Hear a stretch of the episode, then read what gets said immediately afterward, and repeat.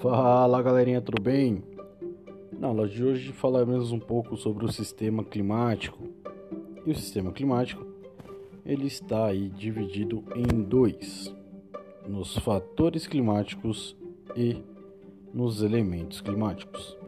Quais são os elementos climáticos? Temos então temperatura, umidade, pressão atmosférica, nebulosidade, precipitações, ventos, radiação solar, evapotranspiração, entre outros elementos. Já os fatores climáticos são as características do geográfico, por exemplo, a continentalidade, maritimidade, relevo, formas e uso de ocupação do solo, altitude e a latitude. Diferenciarmos clima de tempo. Clima é um sistema que nós usamos aí calcular os elementos e fatores dentro de um período de 30 anos.